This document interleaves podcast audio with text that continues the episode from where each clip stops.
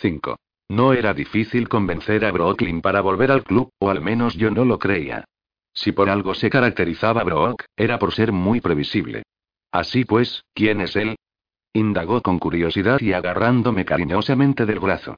Le guiñó el ojo a Angelina, que estaba sentada en la cama con las piernas cruzadas. No te vi hablando con nadie la otra noche, pero es raro que quieras ir a un club dos veces en la misma semana. No se equivocaba. No podía parar de pensar en esos ojos grises y atormentados desde que fuimos a presa, hacía ya dos días. Mucho más tiempo del que ningún chico había ocupado mis pensamientos nunca. No sabía qué tenía de especial Max. Me asustaba tanto como me atraía. No me hacía gracia encontrarme con sus amigos, pero estaba desesperada por verlo otra vez. Tampoco es eso. Empecé a poner excusas, pero Brooklyn se hizo la loca. Ah, sí, Charlie. No me creo ni una palabra, sobre todo si te vas a poner eso. Casi sonreí. Había diseñado yo misma el vestido, pero lo veía un poco exagerado. O, a lo mejor, demasiado poco exagerado. Yo no era como Brooklyn, no estaba acostumbrada a lucirme, y mi vestido dejaba un hombro al descubierto, mientras que del otro caía un fino tirante de seda negra. La tela parecía incluso transparente al rozar mi cuerpo. Eso no pasaba nunca con mi otro vestido de algodón. Da lo mismo. Si no quieres contármelo y ese tono meloso le solía servir con los chicos. ¿A ti te ha contado algo? Le preguntó a mi hermana pequeña. Angelina lo negó y apoyó la barbilla en las manos. Nos miraba expectante con sus ojos azules. En serio, Brock, no es nada. Él es un poco y diferente. Solo quiero hablar con él de nuevo. No es lo que piensas. De todas formas, mis razones eran lo de menos, porque Brooklyn hubiese ido igual al club. Esa noche, cuando estaba delante de la puerta roja de acero, me sentí aliviada de que presa aún subsistiese. El club resistía. Y eso que me sentía todavía más nerviosa que la primera vez. Algunas cosas nunca cambian. Había un guardia de seguridad distinto, pero la rutina fue la misma. Brooklyn, como siempre, no se inmutó con la revisión, y a mí me produjo asco y me mosqueó.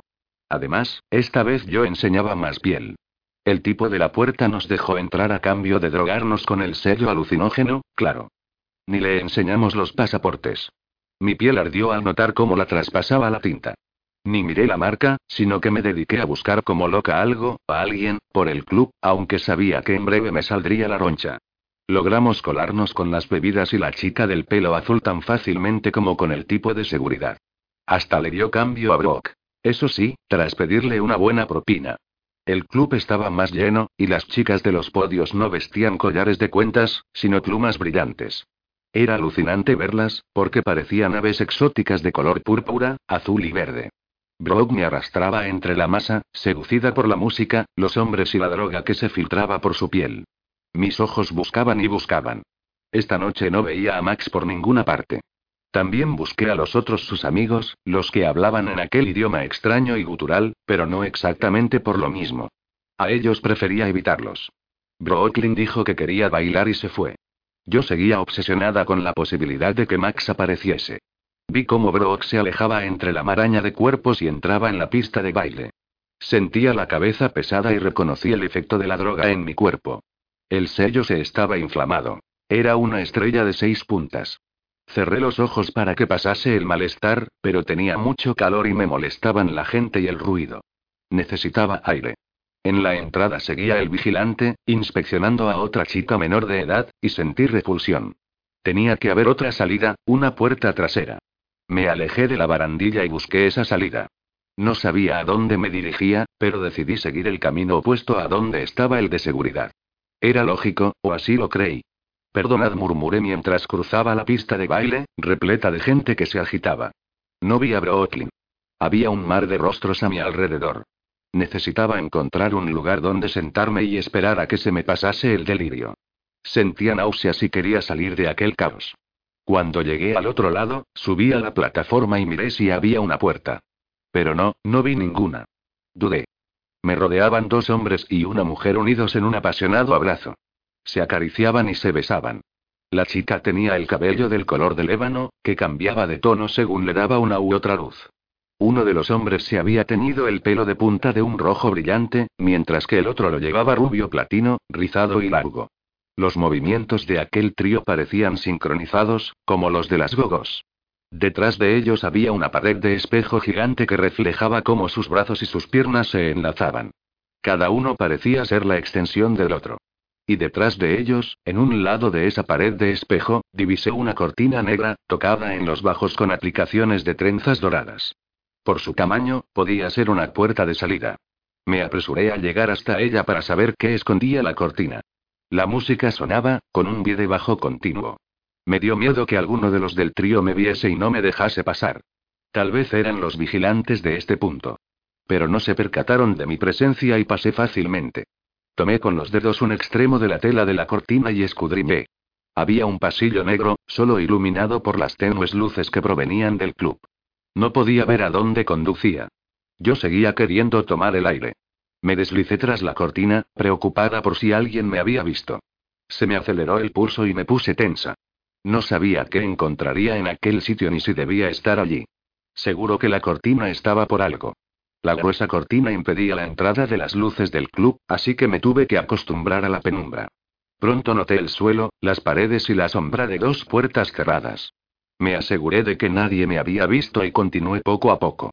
Me paré delante de la primera puerta y presioné la palma de la mano contra la superficie de madera. Me entró el pánico y me faltaba el aire. Giré el pomo, pero estaba cerrada. Suspiré. Algunas gotitas de sudor emanaron de mi labio superior y me acerqué a la otra puerta, que estaba al final del pasillo negro. Esta vez, mi mano se posó en una superficie metálica. Era esta, lo sabía. La puerta que buscaba. Probé el pomo y giró con facilidad, haciendo un clic que sonó más alto que la música tras de mí. Aún no había cruzado el umbral, cuando sentí que agarraban mi hombro y lo retorcían con fuerza. El corazón me latía a mil por hora. Me revolví y fui a dar contra un sólido muro de músculos, por lo que creí que era el guardia de seguridad de la puerta. Intenté pensar con más claridad. ¿Puedo ayudarte en algo? Dijo el hombre, y supe que no era el de seguridad, porque hubiese reconocido su tono sórdido. No sabía cuáles eran sus intenciones, curiosidad. ¿Duda? ¿Algo peor y una amenaza? Yo y yo y no me salían las palabras. Es y es que me he perdido, solté. Pulsó un interruptor de la pared contigua y me bañó la luz de una bombilla roja que estaba en el techo. Estaba con un hombre que tenía una pinta sospechosa. Llevaba el pelo negro y largo hasta los hombros, y su cara no había visto una cuchilla en días o en semanas. Pero lo que más me impresionó fue su mirada, felina y de depredador bajo el reflejo de la luz roja. No deberías estar aquí, afirmó sin interés. No es seguro. Me froté sin darme cuenta el dorso de la mano, que picaba. Necesitaba tomar el aire. Me estaba mareando. Él me cogió de la muñeca. ¿Necesitas sentarte? Sí, balbucí, aún rascándome el sello de la mano. Me iría bien. Sentía que mis pies no tocaban el suelo y que no me llegaba la sangre a la cara. Me sujetó por la cintura para que no tropezara en el pasillo y me llevó de vuelta hacia el club, aunque hasta la primera puerta, la que estaba cerrada. Sacó una llave del bolsillo y la abrió antes de que yo pudiese objetar nada.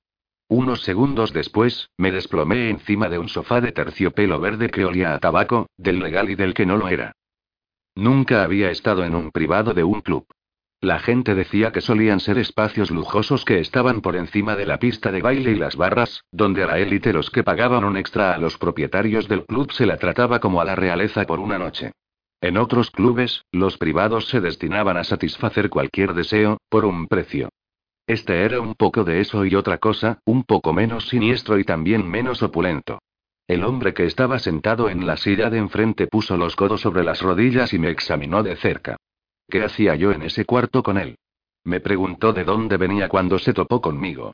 ¿Eres el dueño de este club? Inquirí con voz ronca. Frunció el ceño y divisé una cicatriz que iba desde la ceja hasta el límite de su angulosa mandíbula. Era una marca suave, una vieja herida. No es mío, pero la gente que lo lleva me deja hacer negocios aquí. La manera en la que pronunció la palabra negocios la hizo sonar ilícita. Las luces que relampagueaban continuamente en el club se colaban por una ventana enorme que ocupaba toda una pared. Destellaban en su cara y describían en ella un arco iris de tonalidades. Al otro lado del cristal estaba el trío, los dos hombres y la mujer morena, besándose y acariciándose. Recordé el espejo que estaba detrás de ellos. Me levanté del sofá y observé los muebles variados y poco armónicos. Me paré detrás del cristal y, con la punta del dedo, dibujé el contorno de los tres formando una única figura, como si estuvieran fusionados. ¿No nos ven? Pregunté, y me sorprendí. Nunca había visto algo igual. Se unió a mí con su enigmática presencia. No. Por la otra parte, esto es un espejo. Solo se ve desde este lado. Qué raro respondí. Estaba aún mareada y me costaba concentrarme. Todo se movía a cámara lenta, tenía la boca seca y tirante y me pesaban los párpados. Y no paraba de rascarme la mano. Siguió mi mirada hasta la marca del sello. ¿Puedo verlo? solicitó. Tenía cicatrices blancas en forma de zigzag en los nudillos. Le miré la cicatriz, que apenas disimulaba su melena, y sus ojos con motas plateadas. Mientras me decidía, vi que la piel debajo de la barba estaba ajada y que su rostro era duro. Estaba serio y esperó con paciencia a que le enseñara la mano, así que pensé que no me podía hacer ningún daño mostrársela. Al tomarme la mano, noté que tenía la piel fría y seca. Con una de sus yemas callosas, recorrió la marca inflamada de la estrella. Se llevó la mano al bolsillo y sacó una cajita negra. Contenía un ungüento que olía a una extraña combinación de tierra acre y cítricos. No era desagradable. Sin preguntar, lo extendió sobre la piel inflamada con un ligero masaje de pulgar. No sabía qué hacer.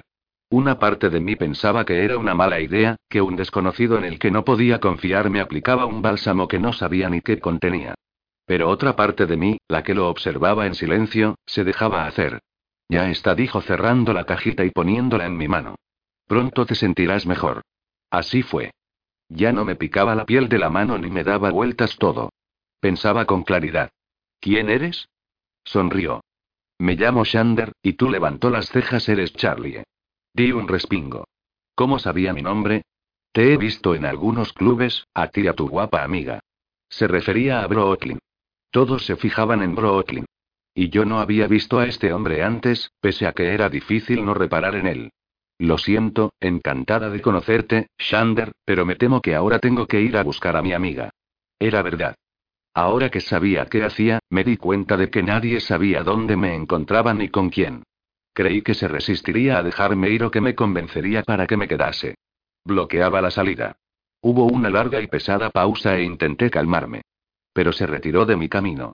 De todas formas, seguí sintiendo que tenía algo de depredador, por su manera de moverse y por cómo se posaban sus ojos plateados en mí. Aferré la cajita con el ungüento y recordé que no me había hecho daño. Es por aquí. Me acompañó por el pasillo oscuro hasta el club. Se quedó conmigo, sujetándome el brazo, no sé si para orientarme o para detenerme. Miramos a la masa. Ahí está, dijo en voz baja y profunda, casi en la octava del bajo que sonaba.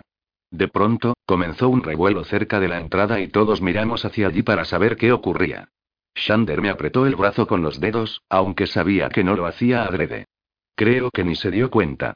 Estaba rígido, ansioso y expectante. La gente se fue apartando y dividiendo. No sabíamos quién había llegado, pero su presencia cargó el ambiente de electricidad estática. Y entonces aparecieron los tres hombres entre la masa de la entrada. Según se acercaban, lo reconocí.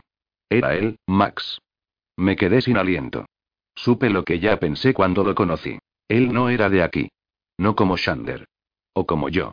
Ni me fijé en sus amigos. Solo podía seguir sus movimientos por el club. Ojalá me buscase a mí. Me quedé quieta cuando sus ojos se posaron en los de Shander con un brillo oscuro. Pero vaciló tampoco que hubiese podido creer que lo estaba imaginando. Me observó luego a mí con su mirada implacable, y yo le devolví la mirada sin pestañear ni saludar. Pensé que me enviaría una señal si me reconocía. Y creí verla en un ligero abrir y cerrar de ojos y una breve sonrisa. Pero fue tan rápido que ni pude procesar la información, y él siguió a su paso. Me quedé muy decepcionada al ver que Max y sus compañeros pasaban de largo. Me sentí como una imbécil por haber venido a buscarlo, por confeccionar el vestido soñando con él, esperando a que se fijase en mí. ¿Quiénes son? Pude al fin preguntar a Shander. Pero cuando me volví, Shander había desaparecido. Comprobé mi mano para cerciorarme de que no lo había soñado y que había conocido a Shander. Ya no me dolía, y la marca de la estrella de seis puntas ya no estaba. Abrí la mano y toqué la cajita del ungüento. Shander era real. Y ahora estaba segura de que él tenía las respuestas que yo buscaba. Shander, entonces qué, X? ¿Era ella? Eden entró como un huracán enfurecido, con toda la energía que contenía. Se sentó en la otra silla, apoyó los codos sobre el escritorio y miró fijamente a Shander. Este, irritado por la interrupción, escondió deprisa la fotografía descolorida bajo los papeles y se pasó el pulgar por la cicatriz, como era su costumbre. Sin embargo, Eden era una de las únicas personas que podía molestarlo sin consecuencias. Todavía no estoy seguro. Puede que sí. Corrigió. Estoy casi seguro. Arriba, la música del club seguía retumbando sobre el techo con un ritmo contagioso. Continuaría así hasta el amanecer. Eden midió sus palabras y se pasó la mano por su pelo de punta. Le preguntó lo que había estado pensando toda la noche. ¿La vieron los guardias? ¿Saben quién es? Como no sabía qué decir, él se encogió de hombros. No lo sé. La vieron, sí, y creo que saben que estaba conmigo, pero no saben por qué. No tengo ni idea de si han averiguado quién es. Se paró a pensar antes de lanzar otra pregunta. Se fiaba de Eden, le confiaría su vida, pero se percató de que estaba muy nerviosa y no deseaba darle más problemas. Ella se levantó y caminó arriba y abajo en aquel espacio bajo el club, uno de sus más recientes escondites. Tampoco podían quedarse mucho tiempo más. No sabía si lo habían seguido y no quería correr riesgos. Los clubes eran un buen lugar para esconderse, para pasar información, pero no se podían descuidar, porque podían ser localizados. Entonces, descubrirían sus secretos y sus planes. Se irían al romper el alba. Eden comprobó el pequeño alijo de armas del que disponían, que se abría con una llave que solo ella y Shander tenían. Él preguntó: ¿Viste quién estaba con ellos esta noche? Creyó que ella no respondería. Sus ojos negros reflejaban el miedo, la preocupación y la alarma. Pero cogió un lanzagranadas manual como si fuese un bebé y dijo: Era Max, ¿no? Max se aproximó a la reina como siempre, con recelo y un gran respeto.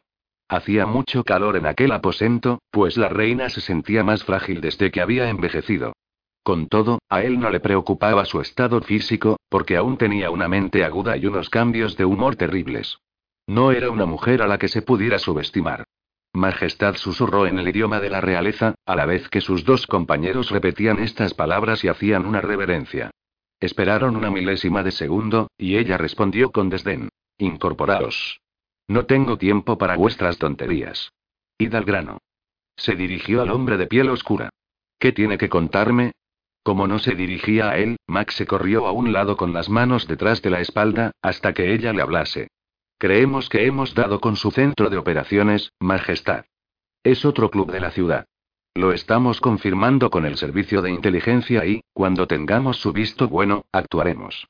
La reina reflexionó, observando al gigante moreno. Un hombre más pequeño se hubiese acobardado ante su mirada fulminante, pero Zafir le mantenía el pulso. Elegía a dedo a los guardias reales por su valentía. ¿Algo más que añadir? Preguntó al otro hombre de talla monstruosa. No, Majestad respondió Claude, lacónico. Por fin miró a Max, el tercer hombre uniformado, para preguntarle. ¿Qué hay de la chica? ¿Alguna novedad sobre ella? Al mirar a la reina, estudió su piel gris y arrugada y sus ojos fantasmales. Dudaba de cómo podía ver a través de las bolsas de piel que cubrían sus ojos. Pero sabía que nada se les escapaba, excepto la cuestión de la chica. No, Majestad. No sabemos nada de ella. Le fue fácil mentir, y se preguntó lo que sentiría cuando la guillotina separase su cabeza del cuerpo en el caso de que ella descubriese la verdad. También se preguntó por qué no podía confesárselo. Era su reina, y su deber era comunicarle cualquier información que ella le pidiese. Recordó a la chica pálida de cabello rubio platino que había visto un par de veces en el club y se convenció de que no mentía. No sabía quién era ella. Y no tenía manera de saber si ella era la chica a la que buscaban. La reina se quedó mirándolo de arriba abajo, con antipatía en su expresión y esperando algo más. Pero no lo había. Marchaos, ordenó ella, liberándolos por fin de aquel calor cruel. 6. Estuve despierta casi toda la noche, repasando una y otra vez en mi cabeza el momento en el que Max había irrumpido en el club y me había ignorado conscientemente. Cuando me desperté, me fastidió ver que me había dormido y mis padres se habían ido sin mí. No tenía que ir a clase, y me hubiese encantado poder quedarme bajo las sábanas para evitar el mundo real y olvidarme de lo que había sucedido la noche pasada. Por desgracia, mis padres me necesitaban y no podía fallarles. Me vestí con rapidez, me peiné con una cinta para apartar el pelo de la cara y corrí hasta la puerta, lanzándome a la calle, ya rebosante de gente y con el sol cayendo a plomo. Pasar la mañana en el mercado siempre había sido una de mis actividades favoritas. Me encantaba respirar el movimiento y ver las prisas de los sirvientes, que debían cumplir los encargos de sus señores. A esa hora salían del horno las primeras hogazas de pan y se preparaba té con hojas frescas. A esa hora, además, solo se hablaba en glaise, puesto que los vendedores estaban obligados a ejercer su oficio en la lengua universal. Sin embargo, la atmósfera en la calle era asfixiante. Había tantos refugiados que apenas podía caminar entre aquel pozo de almas. Entonces, como casi todos, me detuve, porque observé que habían cambiado las banderas de la plaza. Ya no ondeaban las blancas e impolutas de Luganía, sino que habían colocado las de la reina, con un perfil dorado de la misma monarca sobre un campo sangriento. Sin duda, nos recordaban que la reina estaba por encima del país. Me sentí como si llevase una soga al cuello y me pregunté cuándo acabaría aquella presión. Casi me alegré de ser engullida de nuevo por la masa claustrofóbica. Al llegar al restaurante de mis padres, vi que alguien me esperaba y deseé con todas mis fuerzas haberme quedado en la cama. Di un mal paso y casi me caí cuando intentaba desaparecer. Allí estaba Max, sentado en una de las mesitas de la parte exterior, con las piernas estiradas, relajado.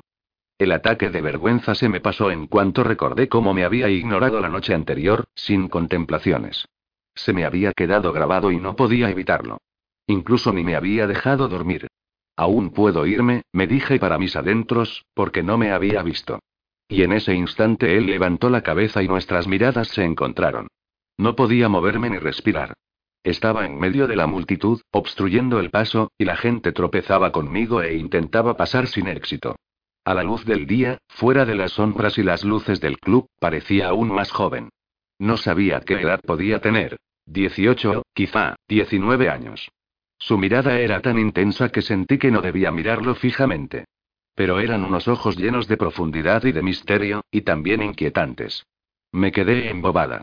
Quise acordarme de lo que había sentido la primera noche, los nervios y el peligro inminente que me habían empujado a escapar del club cuando oí hablar a sus amigos. No obstante, allí, a pleno día y en el mercado, no lo lograba. Y cuanto más lo miraba, menos podía recordar que me habían asustado. Lo temía y me latía con fuerza el corazón, aunque por razones diferentes a las del miedo que sentí aquella noche. Se levantó mientras yo caminaba tímidamente hacia él, e intenté captar sus pensamientos, pero tampoco conseguí interpretarlos, como ya me había pasado en los encuentros anteriores. ¿Qué haces aquí? Le pregunté cuando estuve junto a él. Levantó las cejas sutilmente, y ese pequeño gesto me sacudió como un golpe de calor, en una sensación desconocida para mí. Pero me esforcé en que no se me notase. Sin pensarlo, respondió. He venido a verte. Eso parece. Crucé los brazos y eché un vistazo para ver si alguien nos observaba. No quería que después mis padres me interrogasen. Levanté la cara. ¿Y eso por qué? ¿No te gusta mucho hablar, eh? Me repasó y percibí ironía en sus ojos de color carbón. Esos ojos con los que tanto soñaba. A mí no me hizo tanta gracia y acabé por resoplar ruidosamente. Él continuó. Bueno, no sé exactamente por qué he venido, la verdad. Igual no debería haberlo hecho. Pero despertaste mi curiosidad y quería verte de nuevo. Pues me viste ayer por la noche y no te desperté nada. Ni te diste cuenta de que estaba allí. Max dudó y respondió. Eso no es verdad. Claro que te vi, bajó la voz y puso su mano en mi brazo, un aviso discreto. Debes tener cuidado de con quién te relacionas. Me cambió la cara, como instigándole a que acabase la frase, aunque sabía que no era necesario, porque recordaba cómo había mirado a Shander. ¿Por eso fingiste que no me conocías? Me solté de su mano. Se acercó más y me emocioné. Casi se me paró el corazón. Ojalá solo fuese por el miedo. Quería temerle. Pero sabía muy bien que había algo más. Y entonces me sorprendió preguntando con delicadeza. ¿Por qué te fuiste tan rápido aquella primera noche? No me atrevía a contestar, y allí estaba él, esperando mi respuesta. Titubeé para ver cómo salía de aquella situación, y al final solté. No me encontraba bien. Al mirarlo, sentí que él sabía que le mentía. Pero solo suspiró y me mostró una sonrisa de resignación. ¿Damos un paseo? concluyó. Si hubiese podido respirar y mi pulso no se hubiese descontrolado, tal vez habría sido fácil responder. Negué con la cabeza. No, debo entrar. Tengo trabajo. ¿De qué tienes miedo? Preguntó tiernamente, tan educado que ni me di cuenta de que no hablaba en inglés. Y tampoco en parsón, que era el único idioma en el que podía contestarle. Había oído ese dialecto una vez, la noche en que sus amigos trataban de ligar con Brooklyn en el club. La ley era tajante con eso. Pestañeé y bajé la cabeza. Entonces sí que sentí miedo, terror, amenaza. No te entiendo. Rogué para que me creyese. Levantó mi rostro con su mano y me miró. No podía descifrar su expresión tan fácilmente como sus palabras. Y oímos el barullo. El gentío clamando en el centro de la plaza del mercado. Una ejecución. Ni me moví. Pero Maxi. Se sorprendió tan violentamente que pareció que había recibido una bofetada. Y sus ojos se llenaron de una tristeza que parecía conectar con mis pensamientos más íntimos. Pensamientos del estilo. ¿Cómo puede alguien celebrar eso? ¿Por qué les gusta presenciarlo? Por esa misma razón, nunca pasaba por aquella parte de la plaza. Me alarmé temiendo que alguien hubiese visto su reacción. La ley no nos obligaba a mostrar entusiasmo en esos casos, pero tampoco convenía demostrar rechazo, con tantos ciudadanos pendientes de delatar a los demás. Los condenados a la horca eran, en definitiva, considerados criminales, enemigos de la reina y espías. O alguien que no había agachado la cabeza cuando otros hablaban en un idioma que no le correspondía. Me cogió la mano y pasó sus dedos por el dorso, donde aún escocía un poco la marca del sello. ¿Estás segura de que no quieres pasear conmigo? Me encantaría conocerte. Creo que eres más que una chica bonita de lengua afilada. Me ofreció una amplia sonrisa y me miró pícaro. Yo disimulé. Solo soy una chica de los comerciantes. Y llego tarde al trabajo. Me di la vuelta con el corazón desbocado y lo dejé allí plantado. Me fui por el callejón para escapar de él, y cuando alcancé la puerta de atrás y entré en la cocina, noté la tensión en los músculos. No me había dado cuenta de lo rígida que había estado, casi como una piedra. O de cómo había contenido la respiración. Las sirenas que rompieron la tranquilidad de la noche parecían venir de dentro de mi habitación a oscuras. Me incorporé en la cama con el cuerpo aún dormido y mi cerebro en estado de alerta. Sentí como Angelina se despertaba y me buscaba con los dedos. Intenté despejarme y averiguar qué pasaba y qué eran esas sirenas que retronaban en la calle. Un ataque, pensé con lentitud. La ciudad estaba siendo atacada. No eran sirenas de una instrucción. La puerta se abrió de golpe y me asusté. Mi padre me dio las botas y la chaqueta, y mi madre ya cargaba con Angelina y le ponía el abrigo. No había tiempo para estar somnolienta ni perezosa. Me puse la chaqueta.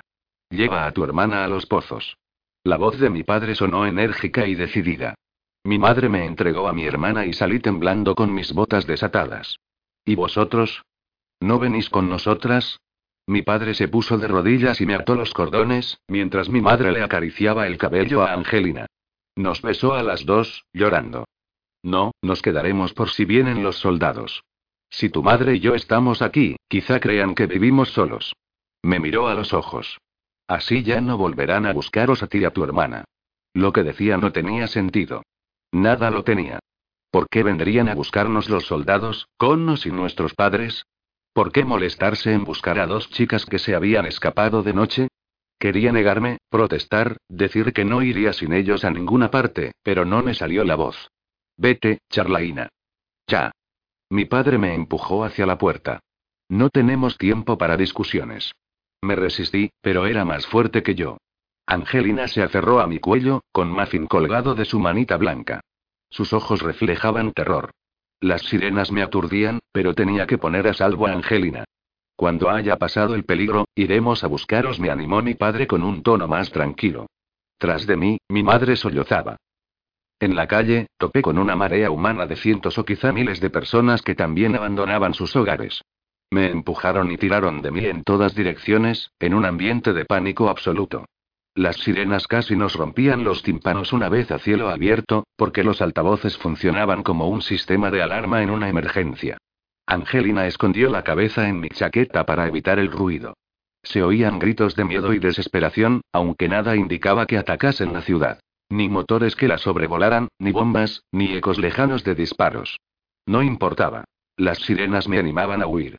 Había refugios antiaéreos por toda la ciudad. En las iglesias, en las escuelas e incluso en pasadizos subterráneos abandonados. La mayoría de la gente se dirigía a estos. Eran el punto de encuentro de las familias en caso de disturbios o enfrentamientos. Ni Angelina ni yo íbamos a los refugios como los demás, porque mi padre nos había advertido que no eran seguros. No eran un secreto para el enemigo. Tal vez sí protegían de los ataques, pero no de las tropas que pudiesen llegar a pie desde el este o de los rebeldes que querían destronar a la reina Sabara. A veces los hombres, al menos los que llevaban tiempo en el frente, eran más de temer que las armas. Los hombres podían comportarse de manera brutal, cruel y mortífera.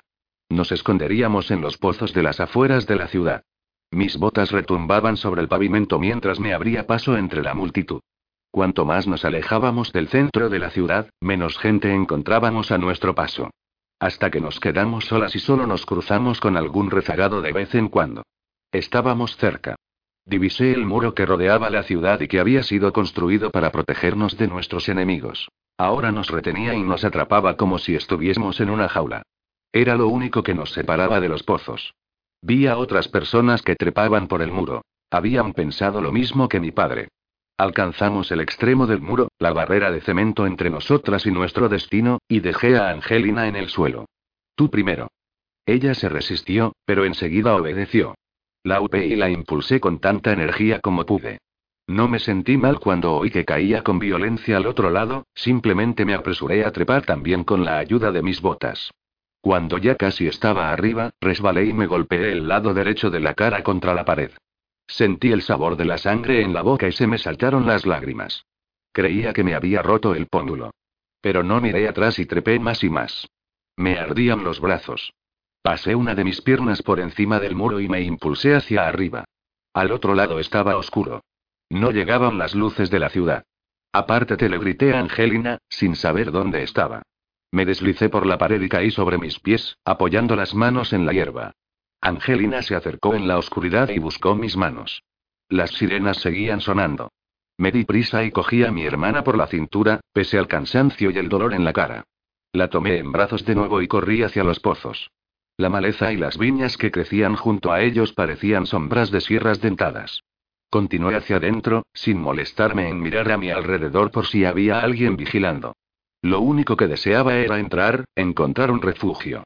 En el pozo, la oscuridad era casi absoluta, pero eso no me detuvo. Me guié palpando las paredes. Conocía estos túneles. Aaron, Brock y yo solíamos venir a estos pasadizos cuando éramos niños. Jugábamos a explorar, a montar campamentos y a inventar que estos eran nuestros reinos. Ahora rogaba para que pudiesen protegernos a mí y a mi hermana. Permanecimos en los pasadizos mucho tiempo después de que las sirenas hubiesen parado de chillar. Me ardía la mejilla, casi latía al ritmo de mi pulso, y supe que se me inflamaría el ojo hasta cerrarse. Dejé que mis párpados cayeran y me abandoné al cansancio.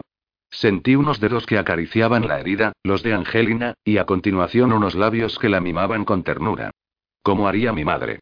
Apreté sus dedos con los míos y abrí los ojos, en estado de alerta. Pero era demasiado tarde. Sentí que me estremecía con sus caricias. Y el dolor empezó a disiparse. No lo hagas, le susurré, agradecida de que la caverna estuviese a oscuras y nadie nos pudiese ver. No puedes hacer eso. Nunca. ¿Lo entiendes? Me dirigió la mirada y odié ver su dolor en la penumbra. No quería asustarla ni reprenderla. Solo pretendía protegerla. Pero sus caricias me recordaron por qué estábamos en esta situación, por qué estaba herida, y después me ayudaron a olvidarme de las sirenas, del pánico, del dolor. No podíamos arriesgarnos a desvelar nuestros secretos a la gente. Nunca. Está bien. Estamos a salvo. Me calmé y la abracé hasta que sentí que se tranquilizaba entre mis brazos. En un momento, Angelina se quedó plácidamente dormida. En cambio, yo no podía dormir. Estaba cansada, exhausta, pero el miedo me atenazaba y me mantenía atenta. Eso y el incesante desasosiego. Bajo la chaqueta, el camisón me calentaba poco. Angelina me daba el calor que necesitaba. Me retorcí sobre la dura pared e intenté no despertar a mi hermana, pero tenía el brazo entumecido y me dolían la espalda y los hombros. Lo que mi padre me había dicho retumbaba aún en mi cabeza. Debíamos escondernos para hacer pensar a los soldados que no tenían a nadie a quien buscar Angelina y yo misma. Algo de su explicación no me cuadraba. La luz de un farolillo me cegó y diluyó la oscuridad de golpe. Vi a Aaron, y él a mí. Angelina y yo ya no estábamos solas. Entonces, también distinguí al resto de la gente. Había familias que se ayudaban entre ellas y personas que venían solas. Conocía a algunos y a otros no, pero ahora estábamos juntos en la tarea de buscar asilo entre aquellas paredes subterráneas. Aaron se alegró y se separó de su familia para venir hasta donde mi hermana y yo yacíamos abrazadas. Su padre estaba demasiado concentrado en cotillar con los demás para darse cuenta de que su hijo se había alejado, y su madrastra tampoco se inmutó. Estaba deseando que vinieses, dije aliviada. Busqué con ansia en la oscuridad detrás de él. ¿Y Brock? No ha venido con nosotros. Creo que su padre la ha llevado a uno de los refugios de la ciudad. Y hablando de padres, miré con ironía al de Aaron, ¿cómo ha podido tu padre trepar por los muros? Me imaginé a Aaron impulsándolo como yo lo había hecho con Angelina.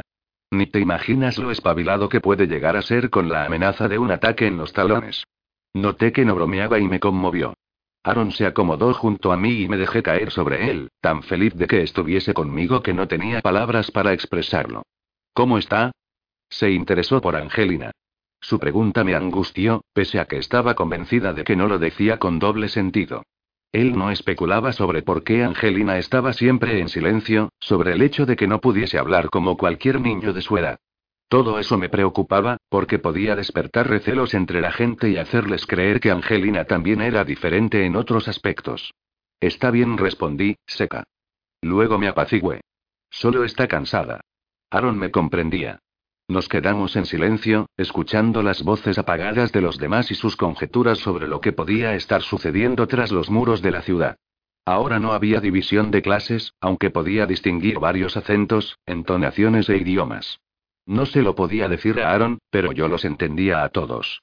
Unos comentaban la posibilidad de un ataque general y definitivo sobre la ciudad. Otros criticaban las deficiencias de sus defensas. Pedí que las defensas funcionasen, sobre todo porque mis padres estaban todavía allí. Entonces, desde alguna parte en la oscuridad, una voz retumbó en las recias paredes. Y otra, y otra, y de pronto todos se pusieron de pie y comenzaron a pronunciar la letra, tan familiar para mí, del juramento. Cogí en brazos a Angelina. No quería soltarla, ni mucho menos despertarla. Y me uní a los demás. Juro con mi último aliento venerar a mi reina por encima de todos los hombres. Juro con mi aliento obedecer las leyes de mi país. Juro con mi aliento respetar a mis superiores. Juro con mi aliento contribuir al buen progreso de mi clase. Juro con mi aliento informar sobre los que pueden perjudicar a mi reina y a mi país. Mientras respire, lo juro. Aquella noche, las palabras tenían más sentido que nunca. Por miedo o por patriotismo, entonces hice una promesa a mi reina. Y le pedí toda la protección que pudiese darnos. Al sentarnos de nuevo y apagarse poco a poco las conversaciones, nos rendimos al cansancio y me enrosqué con Angelina para protegerla. Aaron dormía junto a mí. Dormir ya no era una opción, sino algo inevitable. El eco de unas voces alegres resonó en la cueva. Los gritos me despertaron e intenté desentumecer los hombros y el cuello, que aún me dolían. Angelina estaba sentada a mi lado, confesándole a Muffin secretos al oído. Le acaricié la pierna. ¿Estás bien? Asintió. Ya había luz fuera y resultaba más sencillo distinguir el trayecto de los túneles. Me dirigí a Aaron. ¿Ha entrado alguien? Dijo que no con un gesto, y entonces noté que la mayoría de gente se había marchado, incluida su propia familia. Sonreí al ver a Angelina jugar con Muffin. ¿Qué ha pasado? ¿Qué ha hecho saltar las alarmas? El ejército de la reina Elena ha quebrado las defensas de varias pequeñas ciudades del este. Las sirenas han sido un aviso, por si los soldados enemigos se acercaban. Buenas noticias. Eso significaba que el Capitolio era seguro y, además, que el sistema de alarma había funcionado. El aviso estaba ensayado, y podíamos confiar en que las sirenas nos alertarían. Y en que mi padre vendría a buscarnos pronto. No hacía falta que te quedases, Aaron. Podías volver a casa con tu familia. Aaron arrugó la nariz para dejarme entrever que lo que decía le parecía una tontería. Sabes que nunca me iría sin ti, Charlie. Lo sabía. No necesitaba que me lo confirmase. Bueno, yo me hubiese largado sin dudarlo. Pero Aaron no se lo tragó. Qué mentirosa. Nunca me dejarías tirado. Al vernos, mi padre nos abrazó a mí y a Angelina como si nunca nos fuese a soltar. Aaron también se ganó un buen achullón. Mi padre nos dio un beso a ambas y se disculpó y agradeció que estuviésemos bien. Angelina rió cuando mi padre la lanzó al aire y la recogió antes de que tocase el suelo. Era como presenciar a un oso jugando con una pluma. Lo único importante era que estábamos a salvo. Por ahora. 7. Que la ciudad no hubiese sido atacada de verdad no significaba que todo volviese a la normalidad. No enseguida, al menos. Había toque de queda. No estaba fijado muy temprano ni era estricto. Solo suponía un nuevo gesto de autoridad por parte de la reina. Nos demostraba que los rebeldes no habían conseguido restarle fuerza al poder real y al de sus aliados. Cada noche oíamos tres toques cortos a través de los altavoces. Eran la señal para que abandonásemos las calles y buscásemos un lugar seguro y a cubierto.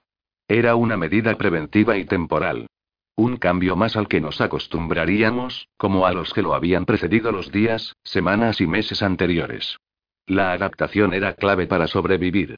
Quise preguntarles a mis padres por qué no habían huido conmigo y Angelina aquella noche. ¿Por qué nos habían dejado ir por la calle bajo la amenaza de guerra? Mi padre obvió mis preguntas y dijo que exageraba, que ni siquiera el peligro había sido real y que todo había salido bien. Pero él no lo podía haber sabido. Mi madre cambió de tema hasta que me cansé de insistir. Todas las dudas se disiparon con el sonido de las sirenas de aquella noche. La vida diaria continuó tal cual, aunque en los días siguientes se respiró una sensación de peligro que nos ahogaba. Yo también la sentía, siempre haciéndome pensar y condicionando mis acciones. Calculaba más lo que iba a hacer, los riesgos reales y los posibles. Pero ese estado de vigilancia fue menguando, y nos confiamos hasta que empezamos a comportarnos como siempre. Pronto me puse a pensar en cosas menos amenazantes que una guerra, menos intensas que ser despertada por sirenas en medio de la noche y en cosas más íntimas. A pesar de que me resultaban igual de preocupantes. Max. Cuando había regresado a mis pensamientos era algo que no podía definir. Pero allí estaba, confundiéndome. Pensaba en él cuando no venía al caso, en dónde estaría o qué haría en ese momento. No lo había vuelto a ver desde aquella mañana frente al restaurante, cuando prácticamente me las había arreglado para que me dejase en paz. Desde aquella ocasión, había diseccionado cada palabra y cada uno de sus actos y movimientos. Recordé su voz mil veces. Era lo que más me había gustado de nuestro breve encuentro. Me encantaban las voces. Las palabras tenían significado, y las voces recogían las emociones. Otras cosas que me gustaban de él eran que era guapo, alto y altivo, y que, a la vez que me causaba respeto, me atraía irremediablemente. Y es que la atracción no sabía de divisiones de clases. Sin que nadie lo confirmase, sabía a ciencia cierta que Max no pertenecía a mi clase. Ni yo a la suya. Estaba segura de que era de una clase superior. Por su dialecto no lo podía averiguar, porque nunca lo había oído antes, aunque eso me pareciese imposible. Daba igual. La ley era la ley. En el mundo real, el que estaba fuera de mis fantasías infantiles, podíamos relacionarnos solo de forma superficial, o yo como su sirviente. Además, también estaban las cosas que no me atraían de él. Pecaba de soberbio. Esa parte de él, ese tipo de orgullo, me recordaba a los chicos de la academia. No soportaba esa arrogancia. Intenté apartar de mi mente a Max para encarar otro día de colegio y de trabajo. La rutina me ayudaba a olvidarme de los conflictos del país y de la sombra de la guerra que nos acechaba. Me ayudaba a olvidar mi propia guerra interna. Brooklyn y Aaron me esperaban en la plaza para ir al colegio. Le di mi cartera a Aaron y sonreí porque las cosas volvían a su cauce. De camino, Aaron me dio un codazo e hizo una mueca de disgusto. ¿Quién es ese? comentó con un tono que ni se oía. Lo traspasé con la mirada. ¿Quién? No mires, se alborotó Brooklyn, cogiéndome del brazo y susurrando a mi oído como había hecho Aaron. Allí señaló con la cabeza, parece que has captado la atención de alguien muy apetecible que no puede apartar sus ojos de ti. Y Aaron aún disimuló más y cambió al parsón para evitar que nos entendiese más gente. No tiene gracia, Brock. Nos ha seguido desde la plaza y solo vigila a Charlie. ¿Quieres que vaya y lo mande al cuerno? Lo decía mientras seguía caminando hacia el colegio, así que su amenaza no tenía ninguna consistencia. Miré hacia el otro lado de la calle atestada de gente. Los rostros se confundían y no me permitían ver de quién hablaban. Afiné la vista y busqué si alguien me perseguía, pero no había nadie. Cada uno hacía lo suyo y estaba pendiente de su camino, o hablaba con su acompañante y miraba tenderetes. Nadie me observaba. Justo cuando me disponía a decirle a Aaron que su imaginación no superaba, capté la mirada de alguien que se escondía entre la gente. Era Shander. Fue una visión fugaz. Pero aquella única y breve mirada fue suficiente. Me alegré en parte de que fuese él. Me usé de puntillas para buscarlo, pero ya se había ido. Pensé en cruzar la calle y seguirlo para averiguar por qué había dejado el club de improviso la otra noche, y también para preguntarle por Max. Pero solo lo pensé, y esos pensamientos nunca pasaron a la acción. Si hubiese querido hablar conmigo, no habría desaparecido cuando lo descubrí. Con la esperanza de que ni Brown ni Aaron percibieran la decepción en mi voz, dije en inglés. Quien quiera que fuese, ya no está. Brooklyn se colgó de mi brazo. Venga, pasota y me colgó también un nuevo apodo. Si no nos damos prisa, llegaremos tarde. Aaron ya se había adelantado sin nosotras y nos tocó correr para alcanzarlo.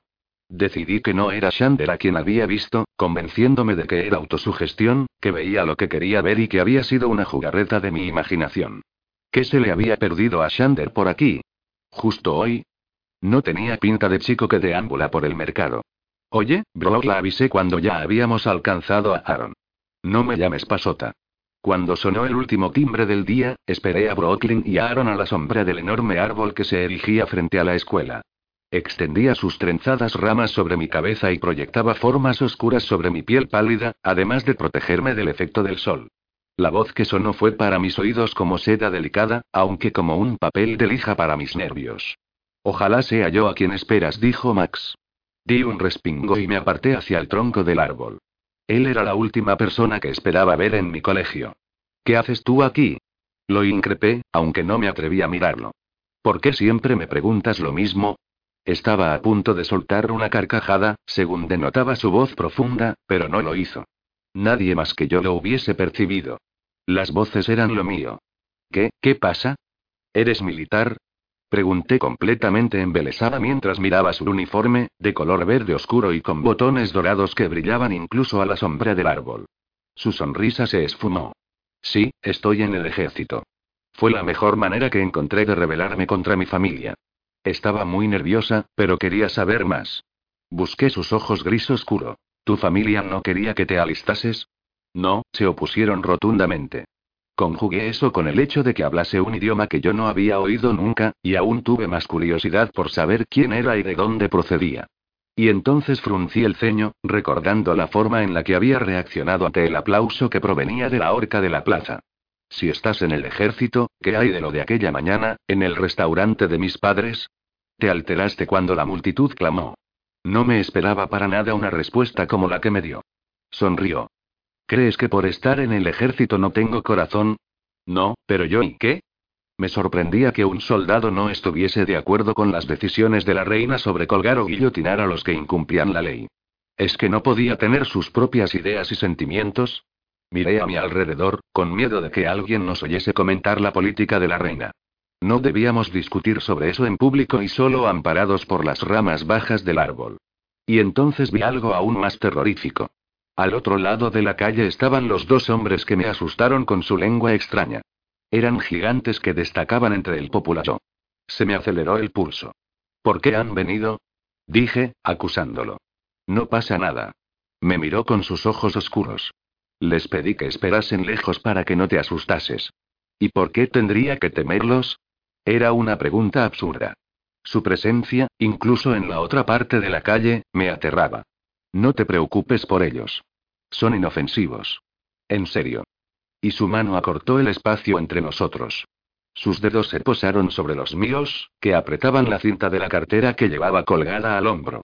Quería poner distancia, aunque tuviese que atravesar el tronco del árbol, pero no podía moverme.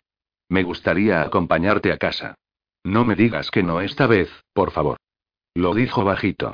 Y yo quería decirle que no, era lo más sensato. En su lugar, me oí decir, yo, yo y ni siquiera sé quién eres. Quería aproximarme a él, más que huir. Su sonrisa indicó una pequeña victoria. Sabes más de mí de lo que yo sé de ti. Si ni me has dicho cómo te llamas y la poca voz que me salió pronunció un Charlie Art. Me sentí muy rara en la presentación. Charlie. ¿De Charlotte? Me cogió la mano y yo le dejé apretar mis dedos con los suyos. No era un saludo, sino que mantenía mi mano cogida. No me resistí. Moví la cabeza, nerviosa y sin apenas poder pronunciar palabra. De Charlaina. Me acarició con su pulgar de forma casi imperceptible, aunque yo lo sentí profundamente. Retiré la mano, asustada por la sensación que había despertado en mí. Max dije por primera vez, disfrutando del sonido de su nombre en mis labios. Y para disimular mi tono meloso, como el que usaba Brock, le pregunté: ¿Por qué apareces por todas partes? ¿Me estás siguiendo o qué? Aaron nos interrumpió, seguido de Brooklyn. Parecía que Brownie se acordaba de Max de la noche del restaurante o del club, pero no se cortó ni un pelo para ligar con él. Lo miró con descaro, repasó de arriba abajo su uniforme y siguió observándolo de forma tan seductora que vi claramente por qué ningún hombre podía resistirse a sus encantos. ¿Quién es tu amigo, Pasota? En realidad, no me hablaba a mí. Creo que no le importaba si yo estaba o no, y menos que le hubiese pedido que no me llamase Pasota. En teoría, no me tendría que afectar, porque Max era un desconocido, pero me asaltaron los celos. Era una sensación extraña y desagradable para mí. Por su parte, Aaron ignoró completamente al intruso. ¿Nos vamos, chicas? Le dije a mi padre que volvería a la tienda después de clase. Tu padre es un capullo, puntualizó Brock sin dejar de mirar provocativamente a Max. Le tendió la mano. Me llamo Brooklyn. Max y le dio la mano en un gesto breve y controlado, como si recuperase su papel de militar. Yo seguía tensa. Aaron no se alteró y miró a Max de reojo. A pesar de lo que pienses de mi padre, le dijo a Brock, tengo que ir a la tienda. ¿Venís o no? Y fue a coger mi cartera. Max la alcanzó antes de que Aaron tuviese la oportunidad de deslizarla de mi hombro. Si no te importa, me gustaría acompañar a Charlie hoy. Pronunció mi nombre como si nos conociésemos desde hacía tiempo, para crear confianza. Con los ojos puestos en Max, Aaron me preguntó, ¿qué vas a hacer? Max mantenía las distancias con Brooklyn y era abierto cuando se dirigía a mí. No acababa de confiar en él. Pero me decidí. Vale, id vosotros dos delante. Supe que Brooklyn volvería a enfadarse conmigo. Vi cómo se alejaban, siempre con Aaron cargando sin rechistar la cartera de Brock. Vamos, Preguntó Max, colgándose la mía del hombro. Le quedaba muy pequeña, tanto que ni entendía cómo le había cabido el brazo por la cinta. Comenzamos a andar al mismo paso y quise saber qué harían sus compañeros, también vestidos con el uniforme verde oscuro. Ellos también empezaron a andar a nuestro ritmo, aunque manteniéndose al otro lado de la calle. Era terrible tenerlos de sombras. ¿Es que siempre te siguen? Reaccioné, viendo cómo la gente se apartaba a su paso. Levantó los hombros, como si no fuese un tema importante. Solemos ir juntos a todas partes, pero les he dicho que no nos molesten. Insisto, son inofensivos. Al examinar a los dos hombres, dudé mucho de sus palabras, aunque confié en su tono sincero. Mientras se quedasen al otro lado de la calle, lejos, su presencia solo resultaba extraña. Además, era muy fácil olvidarse de todo cuando miraba a Max. Tenía que dejar de mirar. Pasó su mano por mi codo, para dejarla en el hueco de mi brazo y guiarme. Hasta parecía que nos conociésemos y hubiese confianza. Pero no era así. Sentí electricidad de la cabeza a los dedos de los pies.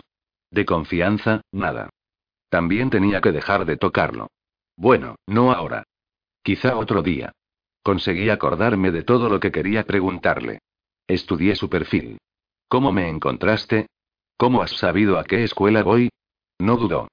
Tampoco hay tantos colegios para comerciantes en la ciudad, y este es el más cercano al restaurante de tus padres. Tenía razón. La escuela 33 era una de las tres que había dentro de los muros del Capitolio. Las demás estaban repartidas por el resto del país. ¿Y por qué yo? Ya te he contestado eso. Porque eres fascinante. Con la otra mano, me retiró un mechón de pelo de la mejilla. Sus dedos dejaron un rastro de emoción sobre mi piel. Eres preciosa, suspiró en un idioma poco familiar. Por supuesto, no sabía que lo entendía. No puedes hacer eso. ¿Qué? Hablarme en otro idioma. Evité mirarlo, porque me había sonrojado. ¿Por qué no? Porque es ilegal. Soy una comerciante y haces que incumpla la ley cuando me hablas en otra lengua que no sea el parson o el inglés. Lo sabes. Yo no te obligo a desviar la mirada. Es tu decisión, de ti depende infringir o no la ley. No sabía si se burlaba de mí o no, y me sentía atrapada por mis propias acciones. Su uniforme me causaba respeto. Me detuve y me solté de su brazo. Me enfurruñé. Sabes muy bien lo que haces, lo acusé. Tú me has buscado, no yo. Yo no te encontré fascinante y él también se detuvo. Charlie, era una broma. Cálmate. No me interesa lo que oyes y lo que no. Yo solo quiero conocerte. En sus ojos vi algo verdadero, algo honesto. Intenso. Esbozó una leve sonrisa. ¿De verdad no te fascino, aunque solo sea un poco? Estaba confundida. Solía controlarme mucho, controlar mis emociones. Pero con Max era distinto. Me sentía insegura porque tenía razón. Estaba fascinada. Iba más allá de la atracción. Antes de que pudiese preguntarle en qué idioma hablaba, me pilló desprevenida cuando giró la cabeza y disimuló. Un grupo de hombres pasó por nuestro lado. Los observé, intentando averiguar por qué Max los evitaba. Eran cinco militares vestidos con los uniformes de lana azul de la Guardia. Tenían un rango inferior al de Max y saludaron en señal de respeto cuando se cruzaron con él. Pero Max los ignoró. Ni los miró. Mantuvo la cabeza, y la mirada, desviada, algo que no pertenecía a su clase, puesto que los militares no seguían las formalidades del sistema de clases. Una vez alistados, la clase no significaba nada. El rango establecía la división. Uno de los hombres me miró de un modo que me incomodó tanto como el examen del guardia de seguridad de presa. Como estaba con Max, fue breve, y lo agradecí. Ya tenía bastante con la situación. En ese sentido, no era como Brooklyn. Prefería pasar inadvertida. Nos quedamos allí, parados y tensos, unos minutos, en silencio, hasta que pasaron los hombres. Luego, Max tomó mi brazo de nuevo, me sacó de aquella acera llena de gente y me condujo hacia travesías menos transitadas. Debía de estar asustada por quedarme a solas con él, lejos de las calles abarrotadas cercanas a la plaza. Era un desconocido. Pero no le tenía miedo. ¿De qué iba todo eso? ¿Qué? Farfulló mientras me arrastraba lejos del movimiento de la gente. Se paró. ¿Que por qué no te has dignado a mirar a esos hombres? Crucé los brazos y me negué a dar un paso más. No sé de qué me hablas. Sabes exactamente de lo que hablo. Visiblemente alterado, se pasó la mano por el pelo. ¿Podemos seguir caminando? Claude y Zafir se darán cuenta de que nos han perdido de vista y vendrán a buscarnos pronto. Se me puso la piel de gallina cuando mencionó a los dos hombres. Me daba igual. Quería saber por qué se había apartado para evitar a los guardias. No hasta que contestes mi pregunta. Tienes mucha imaginación. Déjalo estar. Mentía. No sabía por qué, pero me mentía, y yo quería la verdad. ¿Por qué lo tendría que inventar? ¿Eres peligroso? ¿Un criminal? ¿Qué escondes? Se molestó. Tú eres la que no cumples la ley. La que no ha desviado la mirada cuando te he hablado en y dejó a medias la frase. Tú eres la que debe tener más cuidado. Sobre todo si has entendido lo que he dicho. Temblé. Ya no lo escondía, y yo ya no podía dudar de que sospechaba de mí. Él lo sabía. No tenía que haber confiado en él, ni haber dejado que me llevara con él y me separara de mis amigos, lejos de las calles llenas de gente del centro de la ciudad. De pronto, Max se había convertido en mi enemigo. Me di la vuelta y empecé a correr sin tener claro hacia dónde me dirigía. Lo único que sabía es que no podía arriesgarme a toparme con sus dos enormes amigos otra vez. Fui en dirección contraria por un largo pasaje. Charlie, espera.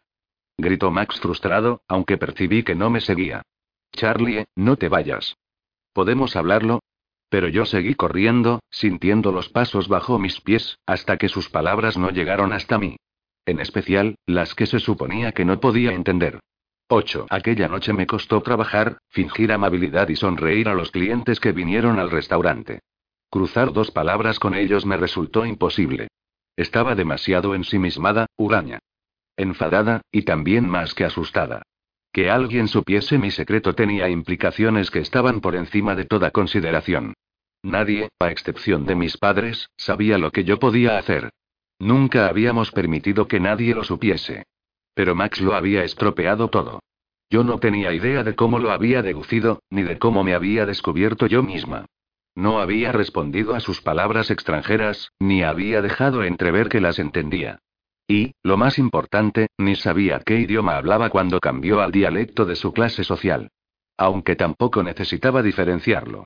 Me bastaba con ser consciente de que no era el mío ni era inglés. Pero él lo descubrió, y también a mí. ¿Cómo? Me dijo que despertaba su curiosidad, pero ¿por qué? Había captado algo en mí que mostrara mi capacidad para descifrar palabras y entender todos los idiomas. Fui demasiado transparente aquella noche en el club, o quizás se me había notado el miedo. ¿Por qué le importaba? ¿Por qué me buscaba? La voz de mi padre interrumpió mis cavilaciones, y me avergoncé por ser tan tonta. Menos mal que él no sabía de qué iban mis tonterías. Charlaina, ¿has oído lo que te he dicho? Perdón, ¿qué? Y dejé de pensar en Max. Lo necesitaba. No podía confiar en él. No podía permitirme bajar la guardia de nuevo. Alguien ha venido a verte. Ya estaba irritado por tener que repetirlo. Llevaba platos de comida en ambas manos. Te espera en la puerta de atrás. Pero date prisa, que esto no es un descanso. Un pinchazo en el estómago. ¿Sería Max? No podía pensar en nadie más. Ni Brooklyn ni Aaron entrarían por la puerta trasera. Se sentían completamente cómodos accediendo por la principal, como si fuesen los dueños. Mi madre los sentaba en una mesa y les servía algo de comer mientras me esperaban. Pensé en si ir o no, pero mi padre me vigilaba y no tuve opción. Si era Max, lo tenía que echar. Aclararle que no podía volver. Atravesé la cocina y me sentí un poco mareada. Estar en casa, su olor, no disipó mi inquietud. La puerta de atrás estaba cerrada. Mi padre era suficientemente grosero para dejarla cerrada mientras alguien esperaba en el callejón. Quería disuadir a quien pretendiese interrumpir mi turno de trabajo. Inspiré hondo y giré el pomo, insegura. Abrí. Hasta una leve brisa me hubiese tumbado en ese momento. Claude, el amigo gigante de Max, me observaba. Me quedé aterrorizada y di unos pasos atrás. Casi me caí, y el corazón me iba a mil por hora. Intenté calmarme y miré a mi alrededor por si alguien se había dado cuenta. Todos en la cocina me miraban, también mi madre, que se secó las manos en su delantal, con la boca abierta. Me esforcé en devolverle la mirada a Claude, al menos lo más cerca que pude de sus ojos verdes, y hablé. ¿Puedo ayudarle? Me temblaba tanto la voz que no parecía la mía. Esto es suyo. Coló por el espacio abierto de la puerta mi cartera. Allí estaba, tan insignificante y barata, colgada de su enorme mano. Max me ha pedido que se la devuelva. Su voz resonó por toda la cocina, como si fuese demasiado grande para ese espacio. Todo estaba en silencio, y no necesité mirar para saber que todos nos observaban. Seguía temblando sin querer. Gracias. No respondió. Dio la vuelta y se marchó. Esperé que el suelo temblara con sus pasos. Pero, por supuesto, eso no ocurrió. Solo era un hombre. Un hombre muy grande. Vi cómo se iba, aún no preparada para el interrogatorio de los demás. Incluido el de mi madre. Mis sentimientos pasaban de la decepción porque fuese Claude quien había venido, y no Max, a la confusión y la frustración por no poder controlar, precisamente, la manera en que me sentía. Quería convencerme de que era mejor que Max no hubiese venido. Él lo sabía, y por eso había enviado a Claude. Pero esta lógica no me hacía sentir mejor. Esa noche, en mi habitación, abrí mi cartera. Angelina debía estar ya durmiendo, pero, como muchas otras noches, esperaba despierta a que le leyese un cuento. Solo si me prometes que no harás ruido. No quiero tener problemas porque aún sigues despierta. Sabía que mi madre nos pondría en cuartos separados si tenía conocimiento de que le leía a mi hermana por las noches. Y después no te quejes si tienes pesadillas. Alcancé mi libro de historia. Angelina asintió con su mirada azul, impaciente. Acuéstate, venga. Al menos, intenta dormir. Le leí lo que estaba estudiando, como una de las profesoras del colegio. Se conoce como Revolución de los Soberanos el breve período de la historia de Ludania en el que la monarquía fue derrocada por el pueblo, que estableció un autogobierno de líderes elegidos mediante el voto popular. Fue una idea promovida por el idealismo y acogida sobre todo por los que se habían levantado contra la reina Abonlea y el resto de la familia Dieise. Fue un período muy violento, que obligó a los miembros de la familia real a ocultarse, bajo riesgo de ser perseguidos o capturados y ajusticiados en lugares públicos para satisfacer el ansia de sangre del pueblo. Eché un vistazo a Angelina. En general, me hubiese sentido fatal al contarle a una niña de cuatro años estas historias, pero ella ya las conocía, porque había crecido escuchándolas. Los revolucionarios no eran algo nuevo en nuestra historia como país. Era importante que entendiésemos que nuestra supervivencia dependía de tener una reina. Me acerqué a Angelina e imaginé cómo había sido esa época para los de origen noble, que sabían que debían escapar o que iban a ser ejecutados por su propia gente. Quemados, colgados o guillotinados. Seguí leyendo, ya que mi hermana me esperaba. Se les requisaron sus bienes, y los nuevos líderes se repartieron entre ellos sus casas y sus tierras. Todos los motivos que recordaban a los antiguos monarcas, como estatuas, banderas, pinturas o monedas, fueron destruidos para no dejar ni rastro de que habían existido. En la página había un dibujo de la antigua familia real, pues no había sobrevivido ninguna fotografía.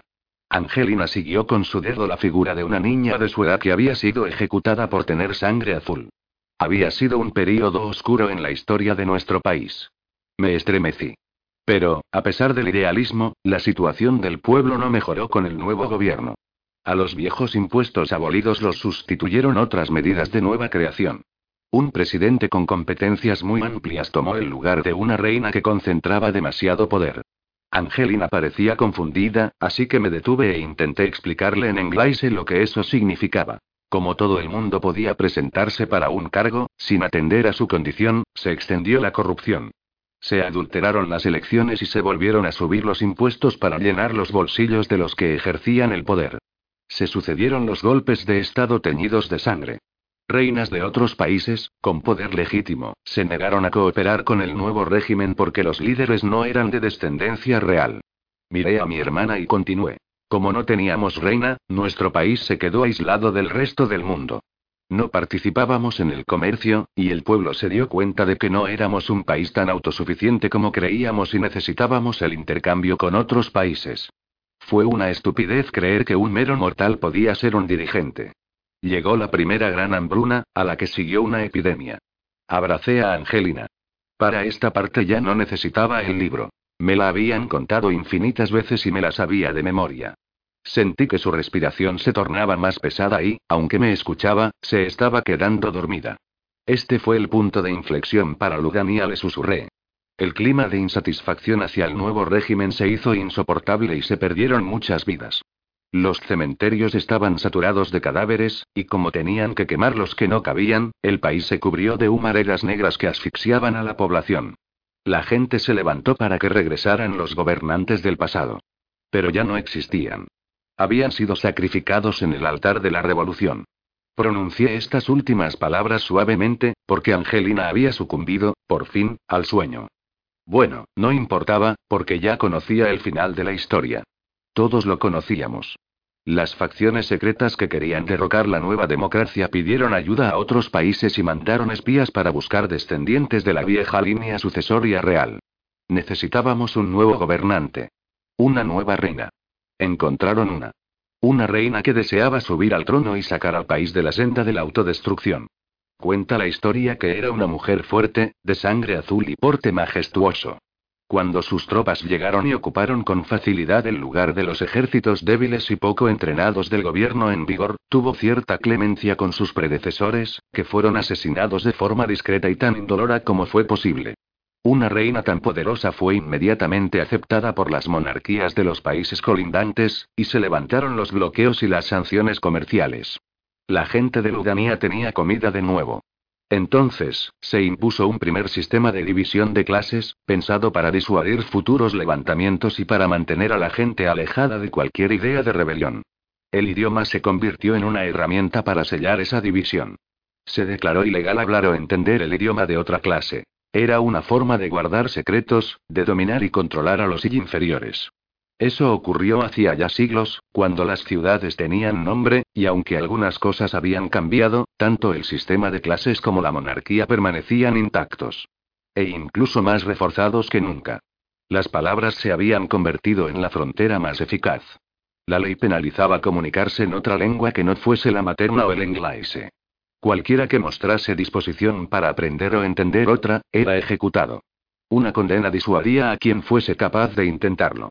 Tras cientos de años así, la capacidad para comprender los idiomas de otras clases se había perdido, haciendo imposible que unas y otras se entendiesen salvo si hablaban en inglés. Éramos impermeables a los dialectos ajenos. Y a pesar de que todos éramos iguales, yo destacaba porque entendía todos los idiomas. No únicamente en su forma oral, pues era capaz de descifrar cualquier significado en cualquier formato o forma de comunicación, incluidas la visual y la táctil. Una vez, mi padre me llevó a un museo, uno de los pocos que no habían quemado durante la Revolución, para enseñarme cómo había sido el mundo en otra época, cómo vivía nuestra nación cuando estaba unificada.